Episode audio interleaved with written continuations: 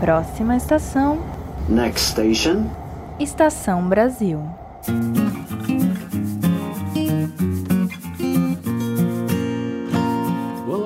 Ouvintes! Vocês desembarcaram no Estação Brasil, o seu podcast de história do Brasil. Meu nome é Ricardo Duve e eu sou apresentador deste podcast. Como vão vocês? Espero que bem, sempre na medida do possível. E hoje, um episódio que para mim, né, eu, Ricardo, há muito tempo aguardo fazer e finalmente vai sair dentro da nossa série, né, sobre a história do, da formação da classe trabalhadora do Brasil, um episódio sobre a participação das mulheres, as contribuições das mulheres na história do Brasil a partir de um recorte específico, claro, que é a questão do trabalho. Esse é um episódio dedicado e em tom de homenagem também às trabalhadoras brasileiras ao longo da história do Brasil. Nesse episódio, nós vamos tentar discutir e, e falar a respeito né, sobre como foi a participação dessas mulheres na história história do Brasil, através né, da sua contribuição, como a gente já falou, por meio do trabalho. É, então, nós temos temas bem importantes para falar aqui. Primeiro, nós vamos falar um pouquinho sobre a divisão sexual do trabalho, né? qual é a especificidade das mulheres, ou quais são as especificidades das mulheres dentro desse mundo do trabalho.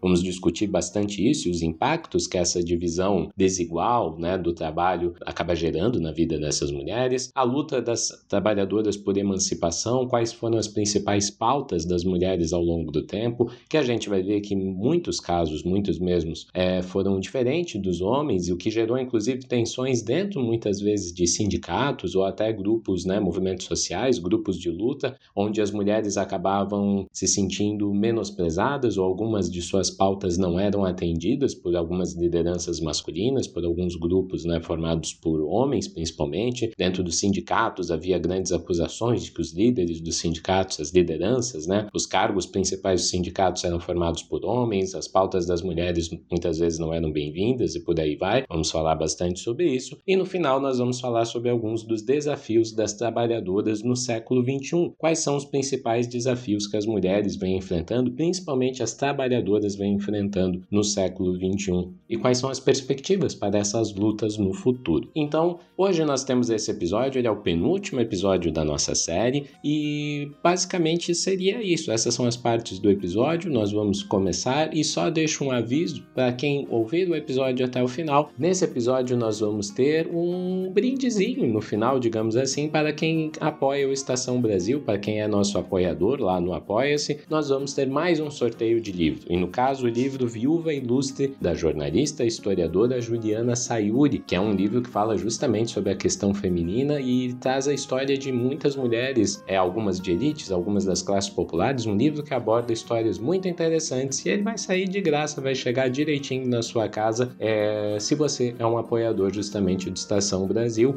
você vai poder concorrer ao sorteio desse livro. Se você quiser saber mais informações, escute o episódio até o final, que lá vai estar para você. Dito isso, começamos mais um episódio, um episódio para mim muito caro, muito especial, muito legal, do Estação Brasil, um episódio sobre a importância das trabalhadoras na história do nosso país. Vamos lá! Parte 1. Existe trabalho de homem e trabalho de mulher? A divisão sexual do trabalho.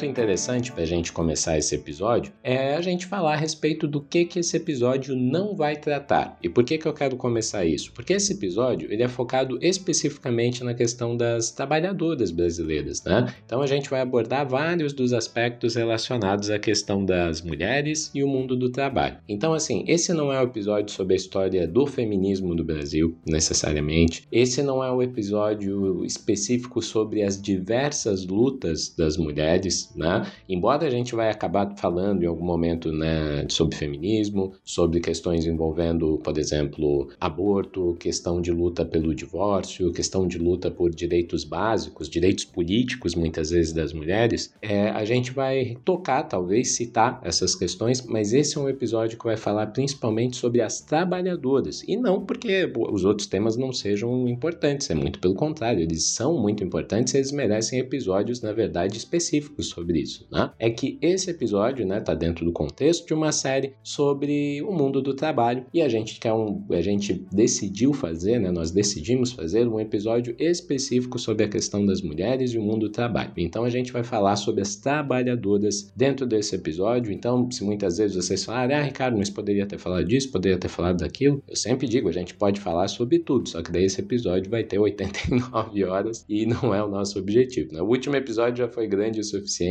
Muitas pessoas falaram, né? Meu Deus, né? Eu tava ouvindo, já tinha uma hora de episódio, tava quase só na metade, né? Então, a ideia é que a gente não faça episódios tão longos assim, mas que a gente pegue um tema e a gente consiga é, desenvolver ele bem. Então, dito isso, se a gente vai falar sobre o mundo do trabalho, nós precisamos falar sobre um tópico que é fundamental na história é, dos estudos sobre a, a história das mulheres mesmo, né, no Brasil, que é a questão da divisão sexual do trabalho. Dentro dos estudos de gênero, podemos dizer assim, e aqueles estudos mais específicos ainda sobre as mulheres, né, na história, é a divisão sexual do trabalho um dos temas mais antigos, um dos temas mais abordados e principalmente ali com a revolução industrial, né, a gente passou a ter muitos debates bem calorosos e principalmente no século XX, eles vão se desenvolver ainda mais sobre essa divisão sexual do trabalho. É, e como as mulheres muitas vezes são colocadas numa posição específica e essa dupla, né, muitas vezes jornada de trabalho que as mulheres têm que realizar, da, da,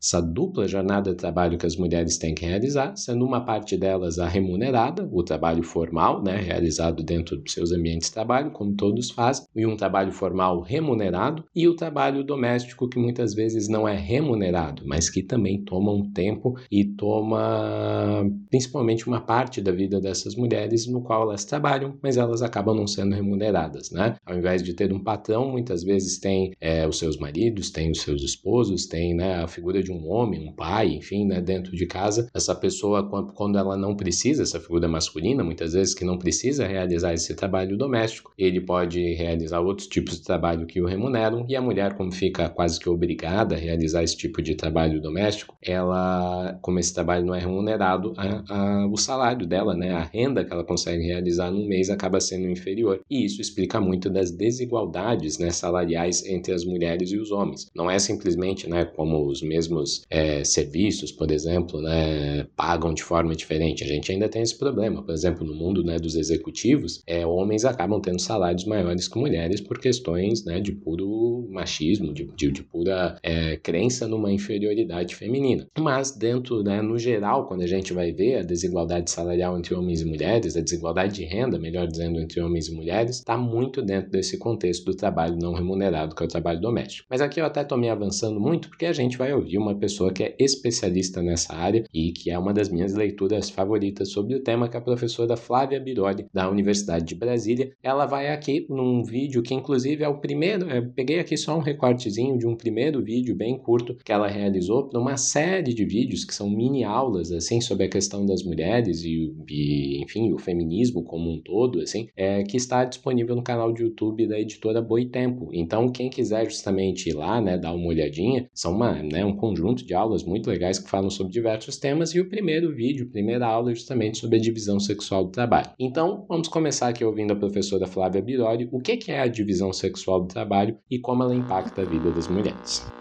A divisão sexual do trabalho, ela é uma questão de gênero.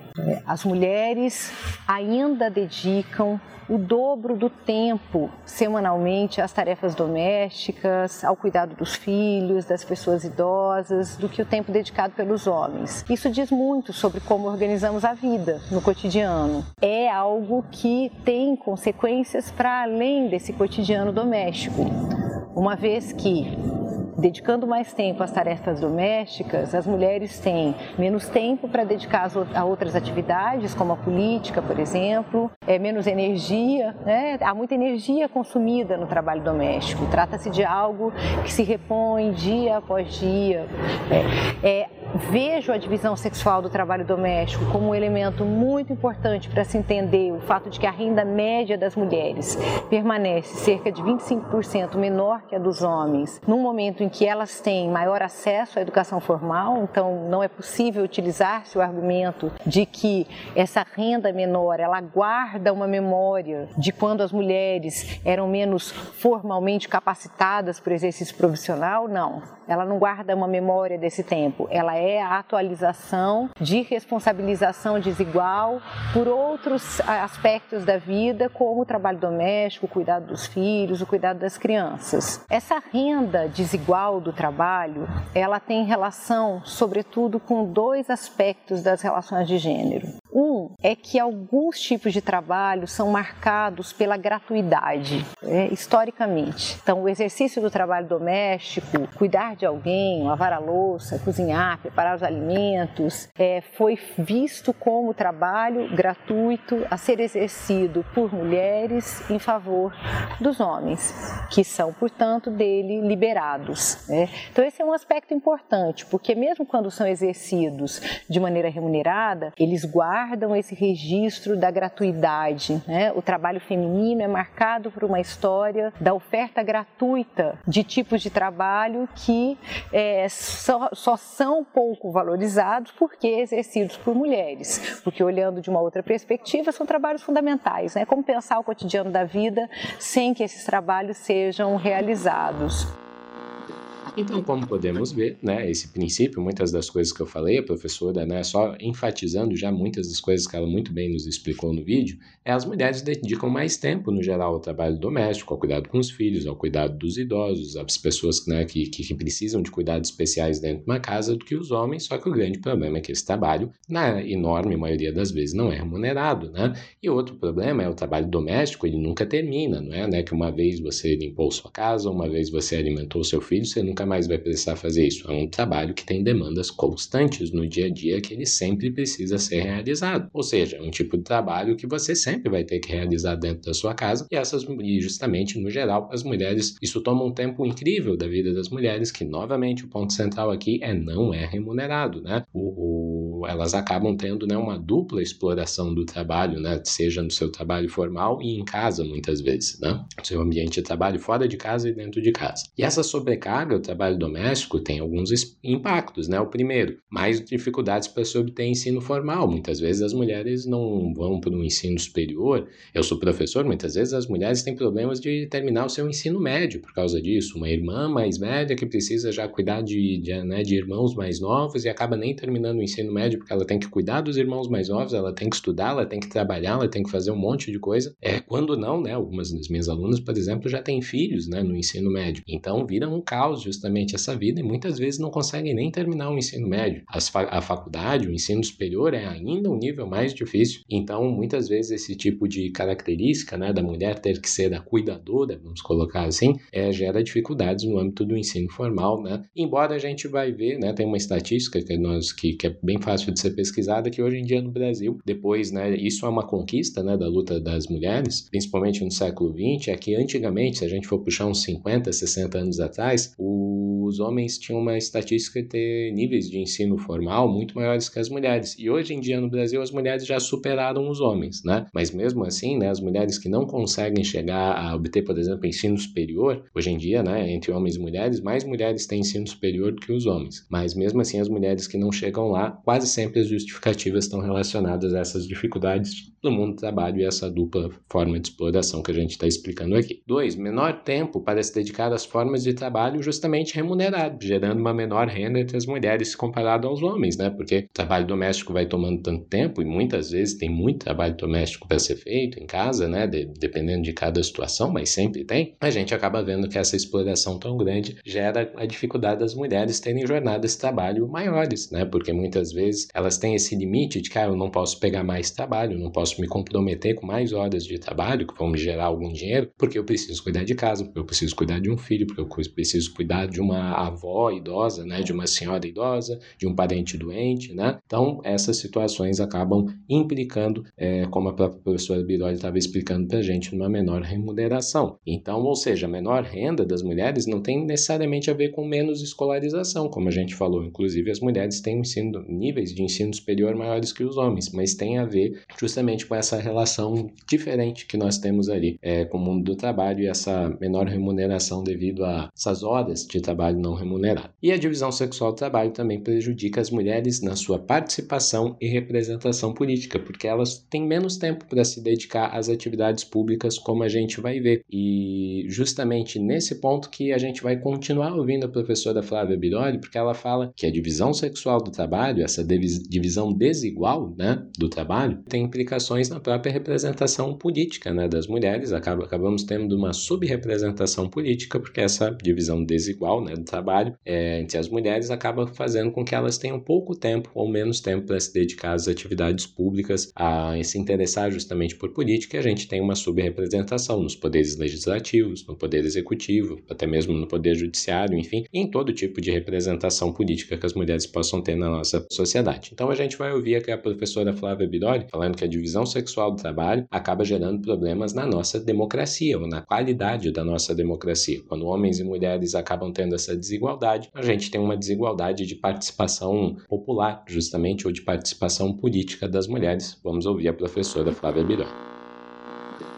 a gente precisa se perguntar por que é que esse problema da desvalorização de um trabalho fundamental não é transformado num problema político, num problema político central. E aí entram outras questões. Uma delas é que não é, é uma coincidência que quem desempenha o trabalho doméstico, o trabalho de cuidado, seja justamente quem está presente em menor número na política nos espaços em que o debate público toma forma, é, nos espaços institucionais, sobretudo, nos espaços em que os recursos são alocados.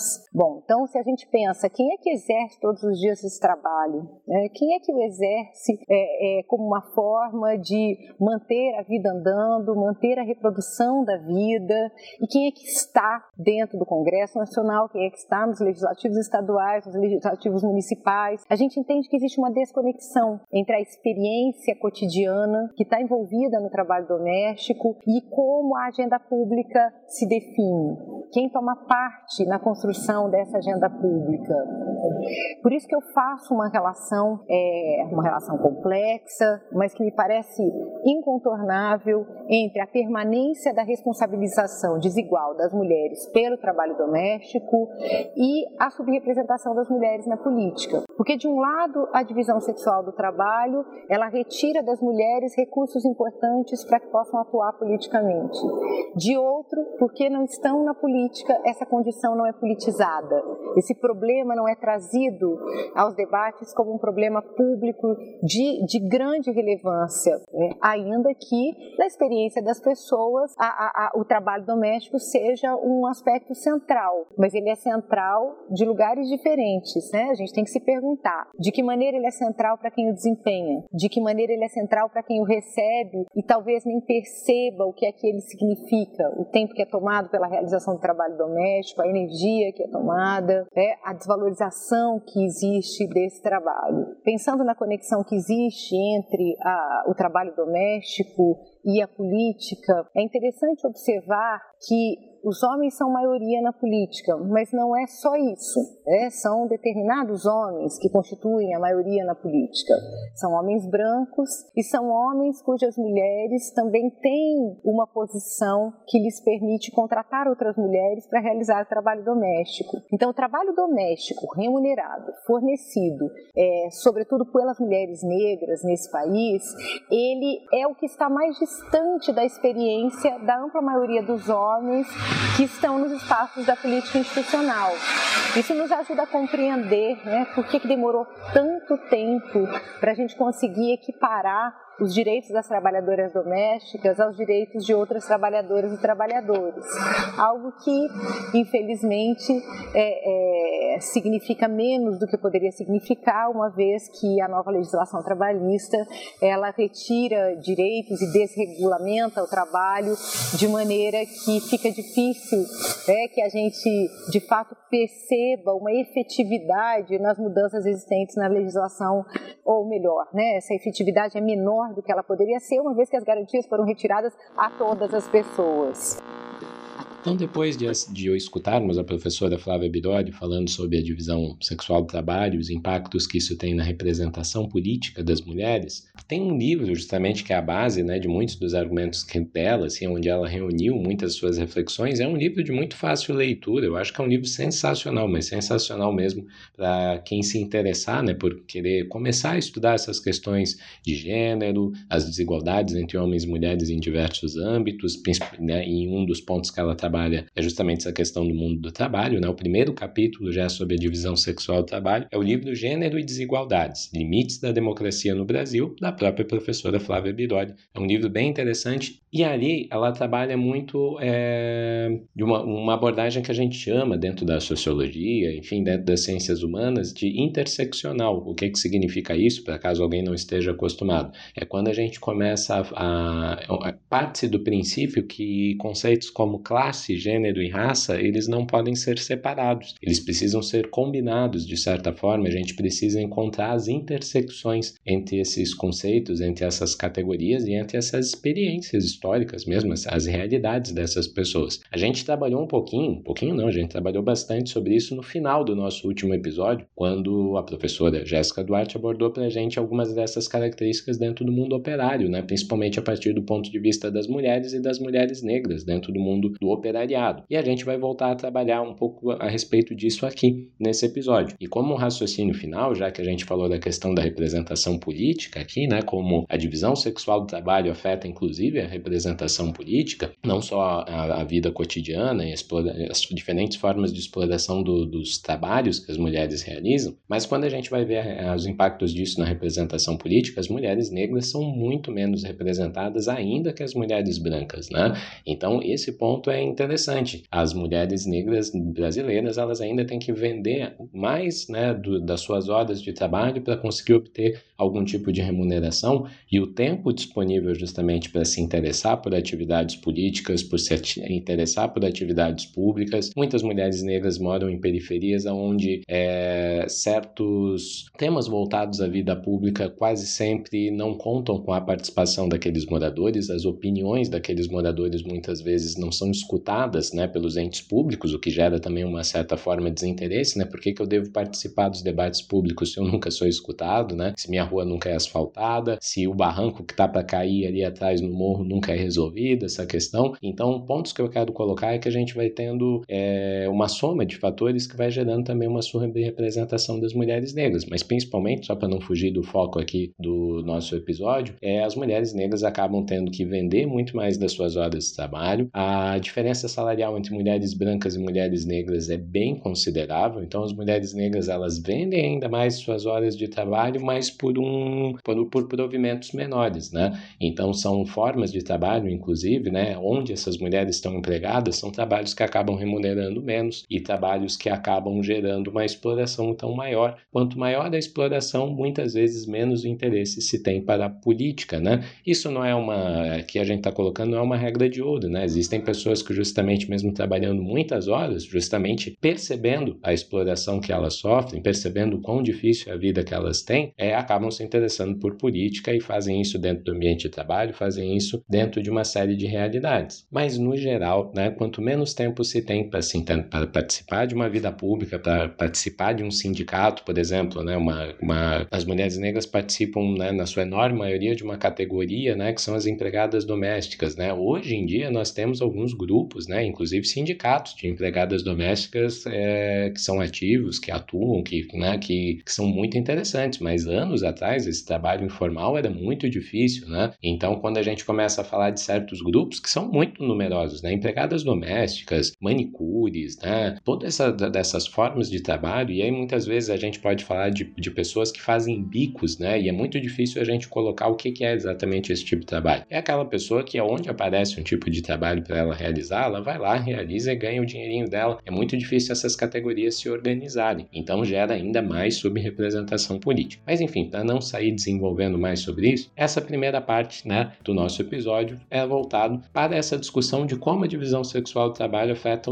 né, diferentes realidades de vida. A gente viu que afeta a vida doméstica, afeta a vida no trabalho, gera menos remuneração né, a partir dessa divisão desigual, afeta a representação política e afeta até de forma desigual as mulheres, porque a gente está falando de trabalhadoras, mas essas trabalhadoras também elas possuem raça, né, é, e que precisa ser considerado, né? Então essas categorias de raça, gênero e classe, elas são mulheres e elas são né, trabalhadoras, gênero e classe. Mas se a gente levar essa questão da raça em conjunto, a gente ainda complexifica muito mais esse debate. As lutas de mulheres brancas e mulheres negras muitas vezes não foram as mesmas na história do mundo e ainda mais na história do Brasil, num país onde a escravidão né, atingiu níveis que poucos outros lugares atingiu. Para falar a verdade, em nenhum outro lugar nós tivemos impactos tão grandes da escravidão como o Brasil. Mas dito isso, a gente parte para o nosso bloco 2, onde a gente vai falar um pouquinho sobre essas lutas das trabalhadoras por emancipação política, que tipos de lutas elas realizaram ao longo dos séculos na história do Brasil.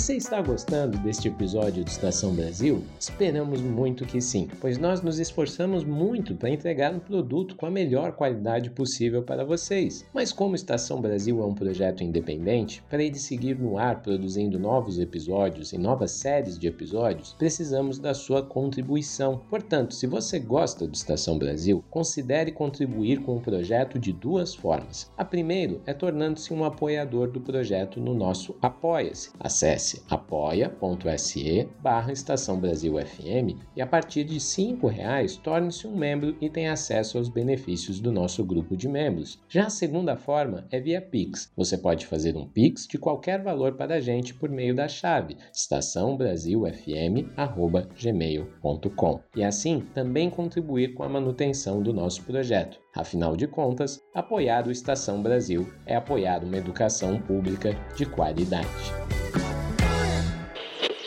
Parte 2. Trabalhadoras do Mundo, univos. As lutas das trabalhadoras por emancipação.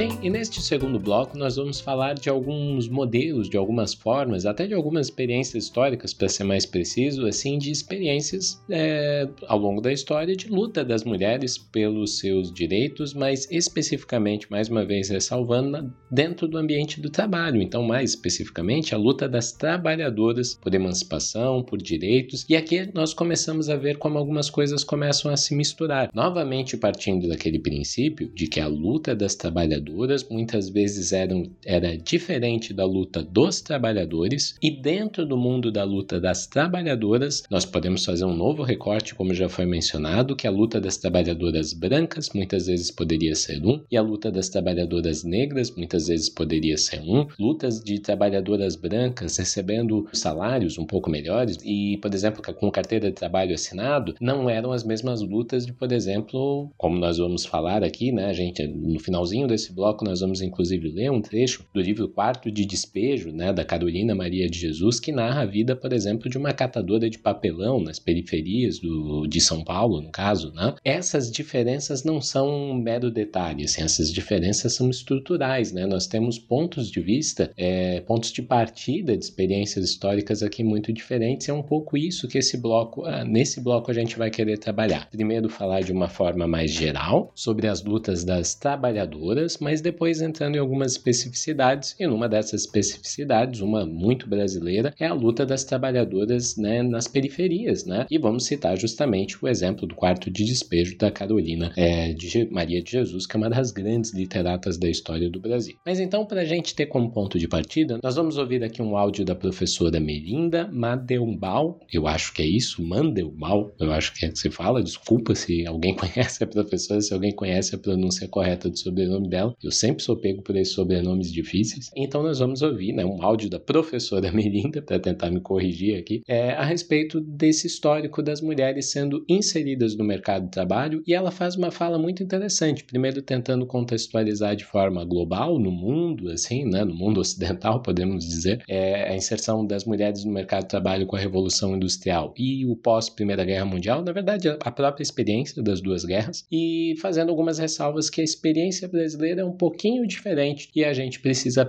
aprender a trabalhar essas especificidades. Mais uma vez, caindo nesse ponto que a gente está falando durante toda a série, né? Por isso que é importante essa série sobre uma formação da classe trabalhadora brasileira. A classe trabalhadora brasileira teve uma experiência histórica e segue tendo muito diferente das classes trabalhadoras do mundo todo. Não é porque o Marx falou, falou trabalhadores do mundo inteiro univos que todos os trabalhadores têm a mesma experiência histórica e seria muito fácil unir todo esse pessoal, né? Como a gente sabe, a história vem demonstrando para a gente não é nada fácil é, encontrar pontos de intersecção. Na verdade, existem vários, mas assim não é tão simples unir os trabalhadores ou as trabalhadoras do mundo inteiro, né? Como a gente brincou aqui, inclusive no início dessa parte ali, né? Com o título desse bloco. Mas enfim, vamos falar então um pouquinho, ouvir, melhor dizendo, um pouquinho a professora Melinda falando sobre essas experiências históricas. A Melinda é uma professora da USP da área de psicologia social. Vamos lá com a palavra à professora.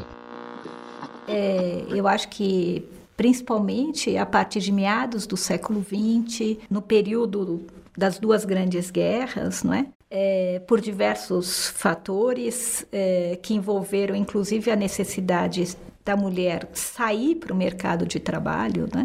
É, seja porque o homem foi, foi lutar nos campos de batalha, ou morreu nos campos de batalha, ou esteve ausente da sua casa, né? mas também porque a própria máquina de guerra também acabou demandando né, uma maior produção em vários sentidos. Né? De alguma maneira, a mulher foi demandada também a ir para o mercado de trabalho, não é? No caso do Brasil, eu acho que a gente precisa sempre lembrar que a entrada da mulher no mercado de trabalho é o fenômeno principalmente das classes médias urbanas, né? Porque a mulher pobre no Brasil sempre teve que trabalhar, né? Sempre te, trabalhou nos meios rurais, não é? Ou como empregadas domésticas, é, grande parte então em trabalhos precários, não é? é sem é, sem é, uma formalidade, né, ou sem garantias é, ligadas ao trabalho, não é, a carteira assinada e etc, né? E também porque, de alguma maneira, muitas vezes, é, em muitas e muitas famílias brasileiras pobres, a mulher se tornou chefe de família, né? Quer dizer,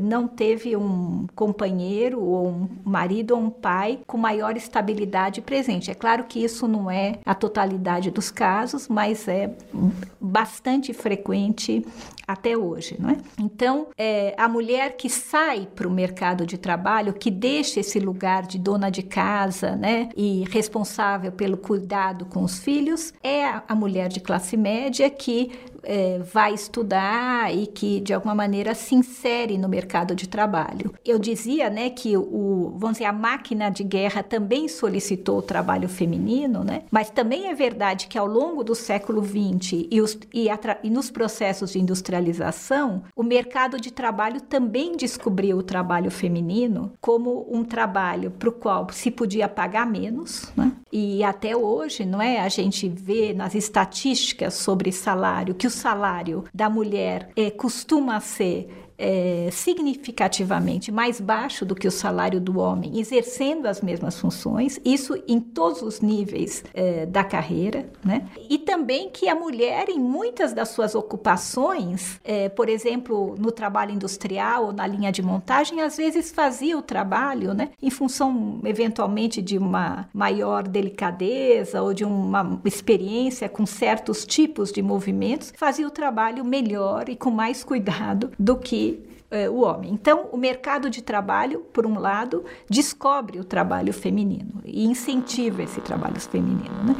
Então, para dar um pouco mais de contexto histórico, né? O áudio é um áudio curtinho, assim, de uma entrevista, a professora tem que resumir muita coisa, né? É, em linhas gerais, no mundo, essa entrada das mulheres no mundo do trabalho se dá realmente em, em linhas muito gerais mesmo. Quando a gente fala mercado de trabalho, a gente já está falando do mundo capitalista, né? É, as mulheres sempre trabalharam, ponto, né? Em, como a gente já está falando, para nós aqui, não, nós não vamos fazer essa, essa divisão de, de trabalho doméstico e o trabalho realizado propriamente em ambiente ambiente de trabalho. As mulheres sempre trabalharam, cuidar dos filhos sempre foi trabalho, as mulheres trabalharam no campo, as mulheres trabalharam em todos, todos os lugares. É, mesmo no período antigo, às vezes eu estou dando aula para os alunos, os alunos acham que as mulheres simplesmente ficavam em casa e eram proibidas de fazer qualquer outra coisa que a não ser cozinhar e cuidar dos filhos, e não é exatamente assim. É, esse é um exagero, um estereótipo que também se cria, que muitas vezes prejudica o entendimento da participação das mulheres na história do trabalho como um todo. Mas enfim, vamos falar né, a partir da Revolução Industrial. A professora corretamente coloca ali né, que as mulheres são inseridas dentro desse mercado de trabalho na Revolução Industrial, é, até mesmo né, quando a industrialização começa, mais em, né, nós temos um crescimento de empregos justamente ali no século XIX,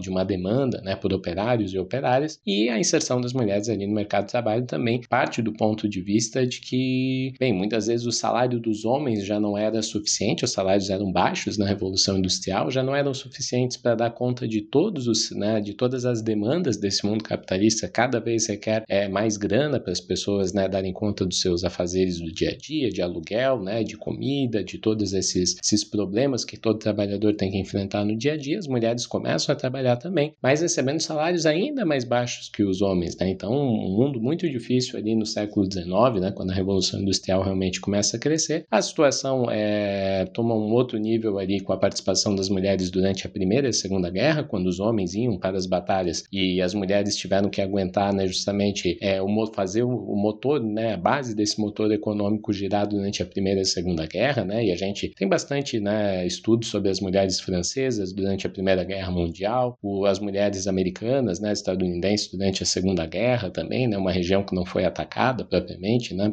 é, os Estados Unidos. Enfim, mulheres de todo tipo de experiência ali que durante a Primeira e a Segunda Guerra, enquanto os homens foram lutar lá na guerra, elas tiveram uma participação muito importante, inclusive é, muitas autoras falam que ali nós temos um crescimento, né, condições materiais para o crescimento de um movimento feminista é, que já estava tomando forma, mas que a experiência das guerras eleva a um outro nível, né? Porque muitas vezes nós tínhamos ambientes de trabalho quase só formado por mulheres, então as mulheres tiveram mais contatos umas com as outras, com as demandas de umas é, com as outras, e esse ambiente privilegiou a organização tipicamente de mulheres e aí o desenvolvimento de um movimento feminista cada vez mais combativo. Só que, dito isso, né, a importância, né, não é à toa que depois da Segunda Guerra, é, depois da Primeira Guerra, as mulheres vão conquistar o direito ao voto em alguns países europeus. É, depois da Primeira Guerra, as mulheres também conquistam o direito ao voto no Brasil, na era Vargas ali, na década de 30. Mas nós temos esse boom, assim, né, principalmente depois da Primeira Guerra, do crescimento, né, de alguns direitos tipicamente é, femininos. As mulheres começam a, a chamar mais atenção para a sua especificidade dentro da sociedade, né? Os direitos humanos, é, essa universalização dos direitos humanos, as mulheres começam a falar bem, né? Se existem direitos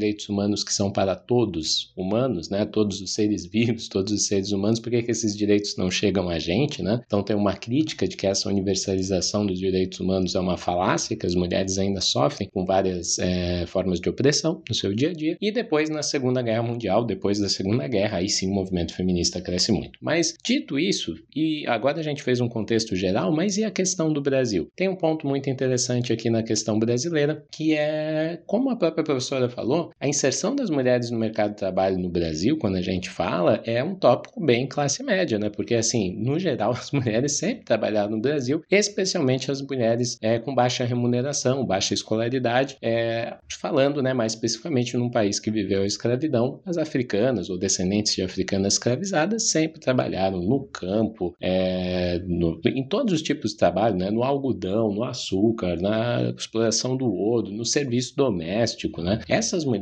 sempre, sempre, sempre trabalharam, não existiu, né? Desde quando existe mercado de trabalho no Brasil, essas mulheres já trabalhavam. Então é estranho a gente falar em entrada das mulheres, né, no mercado de trabalho. Esse tópico com tanto classe média, quando as mulheres brancas que antes eram donas de casa, agora elas tinham que também entrar no mundo do trabalho, muito particularmente em momentos que os salários dos seus maridos, em momentos de crises econômicas, que os salários dos seus maridos já não eram suficientes para dar conta de todos os afazeres das, das casas, né, de classe média, e né, os salários na classe média foram achatando, né, com o tempo, e as mulheres também tiveram que entrar nesse ambiente de trabalho, mas novamente, a professora corretamente aponta que essa é uma questão muito da classe média, porque as mulheres negras, as mulheres é, que enfrentaram né, todas as dificuldades desde lá do, do da funda, das fundações do Brasil, elas sempre tiveram que trabalhar em ambientes muito difíceis, até por sinal, e muitas vezes na informalidade, ou na escravidão, ou em serviços, né, trabalhos livres muito mal remunerados, mas sempre estiveram lá. Curiosamente, ao longo da literatura brasileira, a gente tem várias personagens muito interessantes em livros, né? É, sejam do Machado, sejam do Aloysio Azevedo, né? Personagens ali que justamente são mulheres negras que trabalhavam em trabalho simples, mas que têm muitas vezes assim importância muito grande ali no contexto dessas histórias, né? Muitos literatos sempre chamaram a atenção para esse personagem, para esse tipo de sujeito que é a, a mulher pobre, negra e que é a cara, querendo ou não, né, de várias das contradições do Brasil. A gente falou muito nisso sobre o nosso episódio sobre o Cortiço do Aloysio Azevedo, lendo aqui, né, o roteiro e tudo, pensando, quem quiser mais informações, lá no finalzinho do episódio a gente tem algumas reflexões bem legais sobre como isso é abordado na obra do Cortiço. Mas dito isso, eu falei que a gente ia ter um momento de literatura nesse bloco, né, e justamente para a gente entender essa característica da luta das trabalhadoras no Brasil, muitas vezes essas lutas, essas formas de luta, e eu queria fugir aqui um pouco do óbvio, de falar da questão dos sindicatos, até porque no final do nosso último episódio a gente falou bastante das dificuldades das mulheres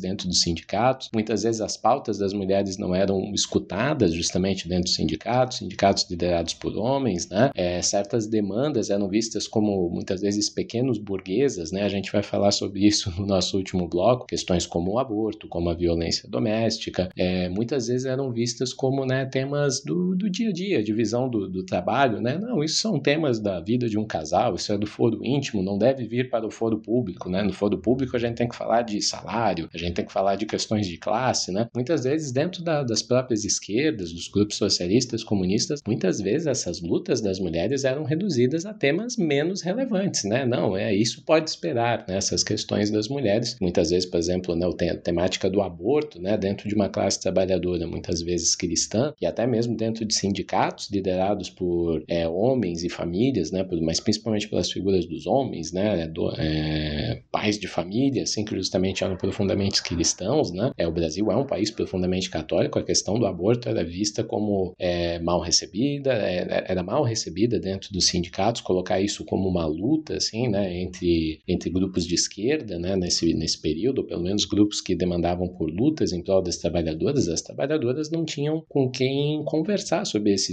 esse tipo de demanda. Não é à toa que nós vamos ter a formação de grupos femininos, né? Para mulheres poderem conversar sobre temas que eram muito caros para elas, já que elas não, né, não conseguiam encontrar respaldo entre outros grupos, muitas vezes maiores, fortes, como sindicatos, mas que eram chefiados por homens que consideravam que não, deixa isso para amanhã, né? Ou isso vai acabar prejudicando nossa luta. Então as mulheres encontraram dificuldades não só né, entre grupos conservadores ou grupos de direito, coisas desse tipo. Quando a gente fala na luta feminina, a gente encontra ali espaços que a gente consegue ver que muitas vezes as esquerdas foram profundamente conservadoras também com as mulheres. Mas dito isso, nós vamos ter agora encerrar esse bloco com, como eu falei, né, uma forma de luta não tão óbvia muitas vezes, ou não tão clichê assim, como eu estou falando, a questão dos sindicatos, por aí vai, mas as lutas do dia a dia das mulheres que eu quero enfatizar mesmo. E acho que, e principalmente as mulheres negras, né, porque muitas vezes, quando a gente fala em sindicato, a gente quase sempre fala de trabalhadores que conseguiram ou tinham interesse em sindicalizar. E o livro Quarto Despejo, Diário de uma Favelada, da brasileira, né, da literata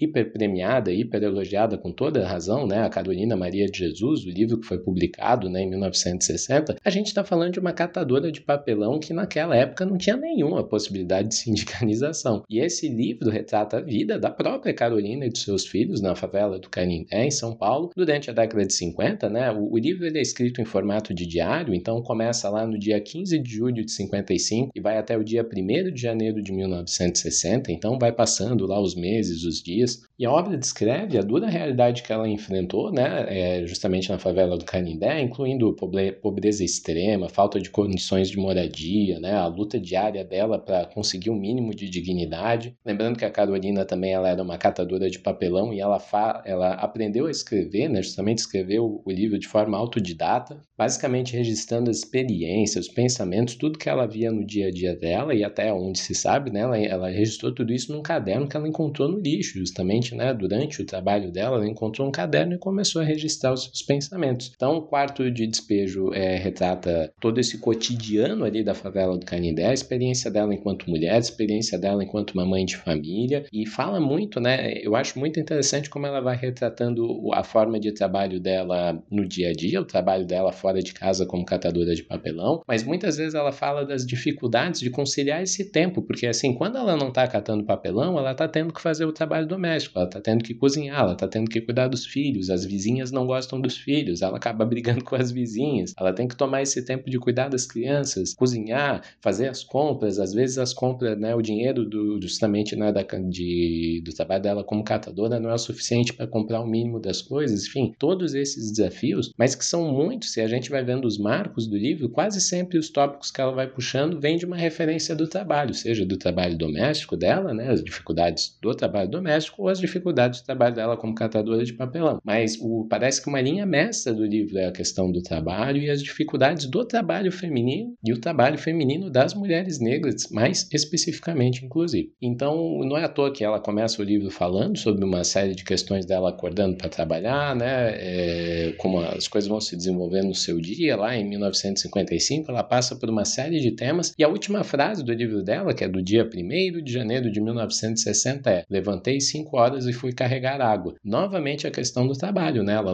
levantou 5 horas para carregar água e como esse trabalho precarizado, né, justamente, que ela tinha, vai afetando em diversos âmbitos a vida dela, inclusive a vida dela doméstica, com os filhos, com os vizinhos e por aí vai. Então, a gente finalizar esse bloco, uma narração aqui sobre o início, né, os dois primeiros dias ali, os dois primeiros registros do livro Quarto Despejo, para ver se inclusive a gente consegue, como é que eu posso colocar, incentivar justamente, né, leitoras ou leitores, a, ouvintes, né, a serem leitores ou leitoras da obra, que tenham interesse em conhecer mais essa obra muito legal da Carolina de Jesus, que inclusive tem uma série no História Preta, né, que é um dos podcasts mais legais de história, justamente sobre a Carolina, a vida dela, e fala bastante sobre o Quarto Despejo, evidentemente, quem quiser fica como uma recomendação a mais. Então, com vocês, uma breve narração do livro Quarto Despejo, da gigante Carolina Maria Jesus.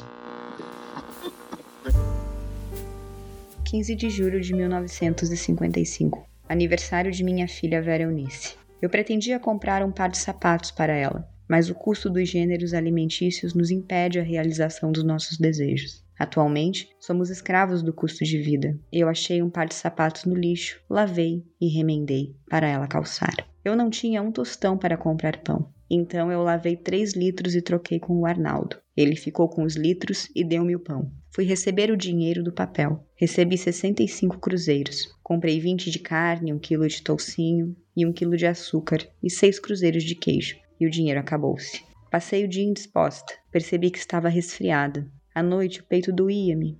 Comecei a tossir. Resolvi não sair à noite para catar papel. Procurei meu filho João José. Ele estava na rua Felisberto de Carvalho, perto do mercadinho. O ônibus atirou um garoto na calçada e a turba fluiu-se. Ele estava no núcleo. Dei-lhe uns tapas e em cinco minutos ele chegou em casa. Abluí as crianças, aleitei-as e abluí-me e aleitei-me. Esperei até às onze horas um certo alguém e ele não veio. Tomei um melhoral e deitei-me novamente. Quando despertei, o astro-rio deslizava no espaço. Minha filha Vera Eunice dizia: Vai buscar água, mamãe.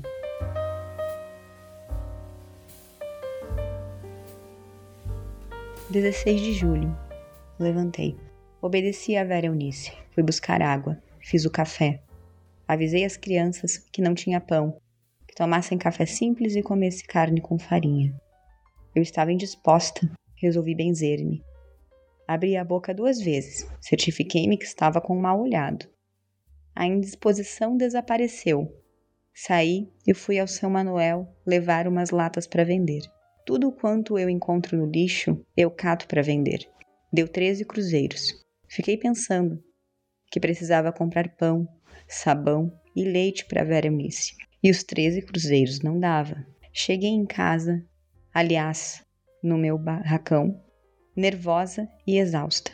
Pensei na vida atribulada que eu levo. Cato papel, lavo roupa para dois jovens, permaneço na rua o dia todo e estou sempre em falta. A Vera não tem sapatos e ela não gosta de andar descalça. Faz uns dois anos que eu pretendo comprar uma máquina de moer carne e uma máquina de costura. Cheguei em casa, fiz um almoço para os dois meninos: arroz, feijão e carne. E vou sair para catar papel, Deixei as crianças. Recomendei-lhes para brincar no quintal e não sair na rua, porque os péssimos vizinhos que eu tenho não dão sossego aos meus filhos. Saí indisposta, com vontade de deitar, mas o pobre não repousa. Não tem o privilégio de gozar descanso. Eu estava nervosa interiormente e, amaldizendo a sorte, catei dois sacos de papel. Depois retornei, catei uns ferros, umas latas e lenha. Vinha pensando: quando eu chegar na favela, vou encontrar novidades. Talvez a Dona Rosa ou a indolente Maria dos Anjos brigaram com meus filhos. Encontrei a Vera Eunice dormindo e os meninos brincando na rua. Pensei, são duas horas. Creio que vou passar o dia sem novidade. O João José veio avisar-me que a perua que dava dinheiro estava chamando para os mantimentos. Peguei a sacola e fui. Era o dono do centro espírita da rua Vergueiro 103. Ganhei dois quilos de arroz e idem de feijão e dois quilos de macarrão. Fiquei contente. A perua foi-se embora. O nervoso interior que eu sentia ausentou-se. Aproveitei a minha calma interior para ler. Peguei uma revista e sentei no capim, recebendo os raios solar para aquecer-me. Li um conto. Quando iniciei outro, surgiu os filhos pedindo pão. Escrevi um bilhete e dei ao meu filho João José para ir ao Arnaldo comprar o sabão, dois melhorais e o resto de pão.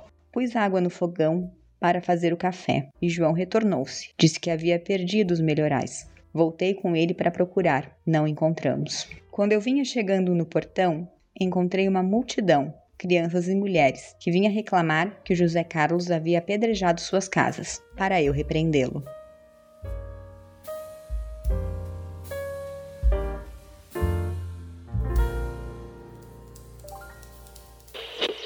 Parte 3 Os desafios das trabalhadoras no século XXI.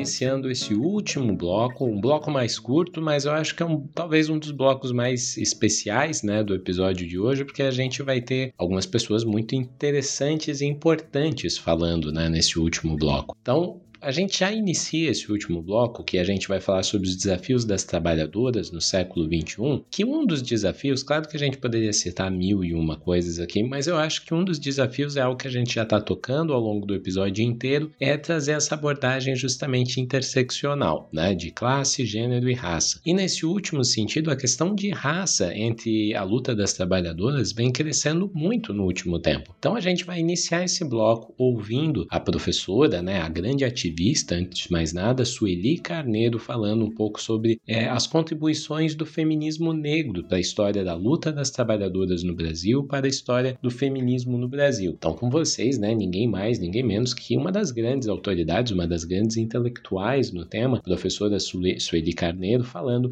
sobre a importância do feminismo negro, ou como ela mesma vai falar, o enegrecimento do feminismo no Brasil e Antes de mais nada, né, esse áudio está disponível no YouTube também, né, no canal Conectas Direitos Humanos, né, onde tem uma série de conteúdos muito interessantes. Esse é apenas mais um deles e um baita conteúdo, um áudio muito rico da professora Sueli. Vamos ouvir aqui ela falando sobre a importância do feminismo negro no Brasil e como ele contribuiu e ainda poderá contribuir para a luta das trabalhadoras no século XXI. Com vocês, a gigante Sueli Carneiro. Há uns 25 anos atrás, eu dizia que a questão da, da a, que as mulheres negras estavam enegrecendo o feminismo no Brasil. Passado mais de 25 anos em que este processo de afirmação desse novo sujeito político que são as mulheres negras e que resultou na constituição de organizações de mulheres negras em nível nacional e regional, eu diria que o enegrecimento do feminismo é, um, é uma agenda que foi cumprida pelas, pelo ativismo, pelo protagonismo das mulheres negras. Eu vejo que o momento atual é um momento em que esse protagonismo ainda tem que dar um salto qualitativo no sentido de assumir a, as responsabilidades que lhe cabem uh, em termos de liderança política da questão da mulher em sociedades como a brasileira, na medida em que são as mulheres negras que permanecem as principais credoras sociais, aquelas que ficaram para trás no processo efetivo de transformação das condições de inserção social das mulheres. Uma das dimensões essenciais do racismo é nos invisibilizar uh, enquanto sujeitos de conhecimento, enquanto sujeitos cognoscentes. A esse processo eu, eu chamo, concordando com outros autores, eu chamo de epistemicídio, que é um processo sistemático de invisibilizar e desqualificar pensadores e pensadoras negras. Então, eu creio que uh, o momento atual é, é, é, um momento em que foi, foi possível, sobretudo a internet, eu acho, uh, uh, facilitou a possibilidade de visibilizar essa produção, não apenas intelectual, mas na literatura, na poesia, que encontrou caminhos não usuais uh, de expressão. A potência que essa produção traz uh, acabou por uh, contagiar, contaminar o próprio, o, os próprios mecanismos editoriais tradicionais que começam a se dar conta da da demanda reprimida que existe aí, da potencialidade que existe aí, das novas narrativas que somos somos portadores e portadoras e como uh, uh, podemos uh, amplificar as perspectivas de conhecimento, ampliar não é, as nossas capacidades de compreender e perceber a dinâmica social brasileira. E como forma de encerrar com o último áudio, eu separei, né? Se num primeiro momento a gente ouviu a Sueli Carneiro, que é uma intelectual, uma ativista, né? Muitíssimo reconhecida, uma pensadora, né? Internacionalmente reconhecida, eu acho que vale muito a pena a gente encerrar justamente o nosso episódio com um trecho aqui, eu não vou colocar como um todo, mas de um vídeo muito legal, né? Um trecho aqui de alguns é, relatos que estão no vídeo A Luta pelos Direitos das Domésticas do canal Preto no YouTube. E antes de mais nada, eu quero até antes de encerrar o episódio, só colocar um registro assim, ah, Ricardo, pô, mas nesse episódio, né, nós tivemos vários recortes, né? É, eu explico no último bloco final, mas nós tivemos, assim, dificuldades inúmeras, inúmeras para conseguirmos entrevistados para esse episódio, e por isso que justamente eu estou citando, fazendo referências a um pessoal, tantos outros, né, grupos que vêm fazendo trabalhos muito legais de divulgação, né, de lutas sociais ou de, né, trabalhos é, de historiadores, historiadoras na internet, entrevistas, assim, é, é, para que esse para que fique rico justamente o episódio e sempre referenciando da onde eu estou tirando né, essas citações, esses recortes para vocês irem lá e escutar e se inscreverem nesses canais como uma forma de tentar demonstrar que há um trabalho coletivo na internet para se falar sobre a luta das trabalhadoras no sentido geral, que isso é muito importante, é importante que a gente conheça esses outros espaços para além do Estação Brasil. Mas, no geral, eu sempre tento priorizar né, entrevistados e entrevistadas que deem fontes de primeira mão, né, áudios em primeira primeira mão pra gente, é que nesse realmente foi muito difícil, eu explico melhor lá no último bloco, mas voltando aqui pro fio da meada, eu só quis fazer essa consideração porque realmente eu acho importante. Entrem lá no canal Preto e vejam um vídeo A Luta pelos Direitos das Domésticas e aqui a gente vai escutar algumas domésticas realmente falando sobre sua história de vida, sua história de luta. Eu acho muito bonito a gente encerrar esse episódio falando sobre a participação das mulheres, né, das trabalhadoras, a contribuição das trabalhadoras na história do Brasil, escutando aquelas que talvez tenham uma, a maior cara assim, né, sejam, digamos, um dos rostos mais importantes, mais significativos, né, é, e aquele grupo de mulheres que tem essa bandeira histórica de luta, que é uma bandeira muito propriamente brasileira, fala muito a respeito do Brasil quando a gente escuta essas domésticas, essas trabalhadoras, né, domésticas falando sobre a sua realidade. Então a gente vai encerrar o episódio escutando elas, falando sobre seus relatos, as suas experiências, suas vivências e suas lutas. Vamos lá, um último relato, né, uma último áudio para a gente encerrar esse, esse episódio sobre a história das trabalhadoras no Brasil. Vamos escutar. Eu sou Milka Martins, sou trabalhadora doméstica desde os 7 anos de idade. Vim do interior com a proposta de estudar. E chegando aqui, eu vim para tomar conta de outra criança bebê. Então, eu passei por todo tipo de violência, dormindo no chão, sendo violentada sexualmente pelo filho do patrão, pelo patrão. Meu nome é Maria do Carmo de Jesus Santo. Eu sou uma trabalhadora doméstica. Eu comecei a trabalhar com 10 anos de idade. Era subir na, na no banquinho para olhar a panela, é, subir para estender a roupa e na hora de almoçar ela pegava o resto da, da comida que sobrava da mesa e botava para eu comer. Sou Cleusa Maria de Jesus Santos. Comecei a trabalhar com 12 anos de idade e foi os piores momentos da minha vida. Com essa família eu fiquei oito anos. Eu só vim ser alfabetizada de fato, realmente, quando eu tinha 20 anos de idade.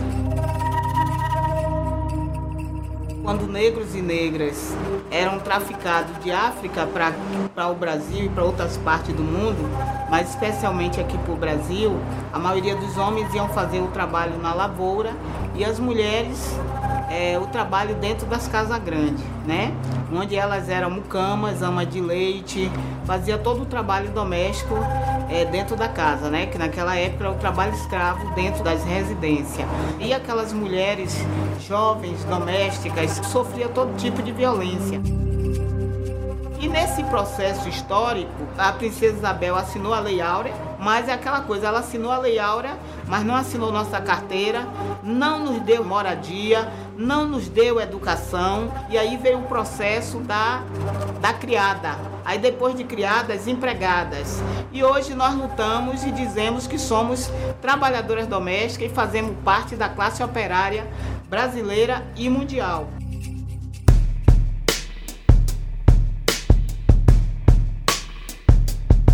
Então, pessoal, encerrando mais um episódio de Estação Brasil, agradeço muito a audiência de vocês até aqui e como eu falei, né, eu tenho um ponto muito legal para compartilhar com vocês aqui no final do episódio, que é sobre né, o sorteio de um livro e também quero falar rapidinho sobre esse último ponto que eu abordei no último bloco sobre o uso de recortes bastante nesse episódio e uma grande dificuldade que eu encontrei para conseguir entrevistadas, principalmente para esse episódio. Mas então vamos lá bem rapidinho. Primeiro ponto, né, para quem está ouvindo aqui, se você é apoiador do Estação Brasil, você diretamente está concorrendo ao livro Viúva Ilustre da historiadora e jornalista Juliana Sayuri, né? E a gente vai ter dois sorteios, né? Duas pessoas vão ser sorteadas e vão receber cada uma uma cópia do livro. Então, se você tem interesse em participar desse tipo de ação, esse tipo de sorteio, né? A gente já sorteou livros numa outra, no nosso episódio sobre independência do Brasil, nós sorteamos dois livros, as pessoas ficaram felizes recebendo, né? Justamente os brindes. Os nossos apoiadores, eles sempre têm esses privilégios privilégios, né? Digamos assim, essas, esses benefícios, né? É, então, se você tem interesse em concorrer, vai lá, né? E você ainda não é um apoiador, vai lá em apoia.se e faça parte do pessoal que apoia, né? O Estação Brasil. A gente está quase atingindo nossa meta, então, por favor, se você tem ali a disponibilidade por apenas por cinco reais ao mês, né? Uma contribuição tão pequenininha, digamos assim, você pode, concorrer, né? A esses benefícios. A gente está planejando cada vez mais coisas. Agora nós temos vídeos até personalizados, né? Com dicas de livros É, o primeiro saiu justamente esse mês, né? Comigo com um vídeo curtinho de 10 minutos, assim, falando sobre um livro, né? Uma resenha mais, mais voltada para o pessoal que tem os benefícios. E a gente vai começar a publicar áudios curtos sobre alguns temas, justamente também lá no Apoia-se. O primeiro que vai sair, que ainda não foi gravado, mas vai ser gravado, é que, justamente, infelizmente, a gente está falando aqui né, sobre a história das trabalhadoras, uma historiadora que tem contribuições inúmeras nessa área, neta de Raymond Davis, infelizmente faleceu, e é uma das minhas historiadoras favoritas favoritas, a gente vai ter um áudio exclusivo para os apoiadores só sobre a neta de Raymond Davis, é comigo falando um pouquinho da importância dela para a história. Mas então é isso, né? O pessoal concorrendo a um livro, então quem quiser se torne um apoiador. Segundo ponto,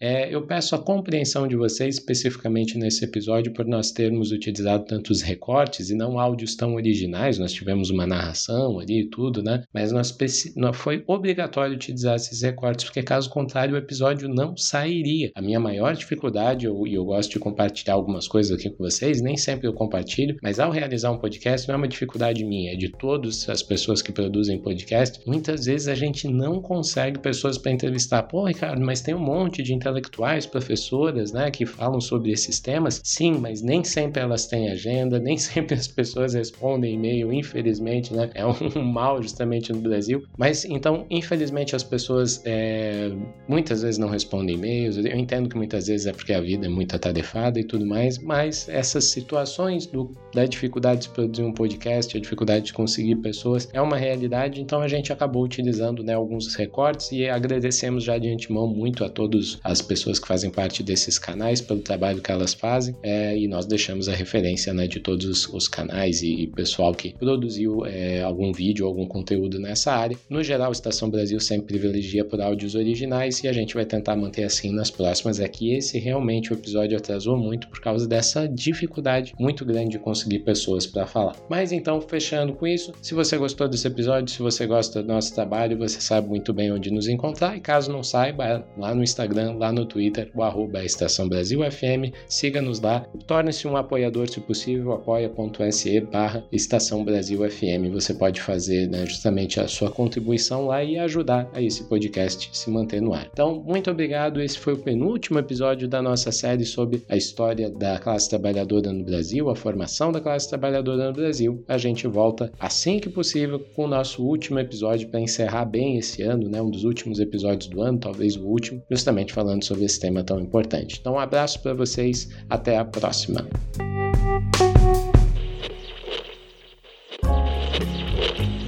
O Estação Brasil é uma produção independente que conta com roteiro, apresentação e coordenação de Ricardo Duve, edição de Guilherme Silva, artes visuais Iclis Rodrigues e Ricardo Duve e narrações de Priscila Duve.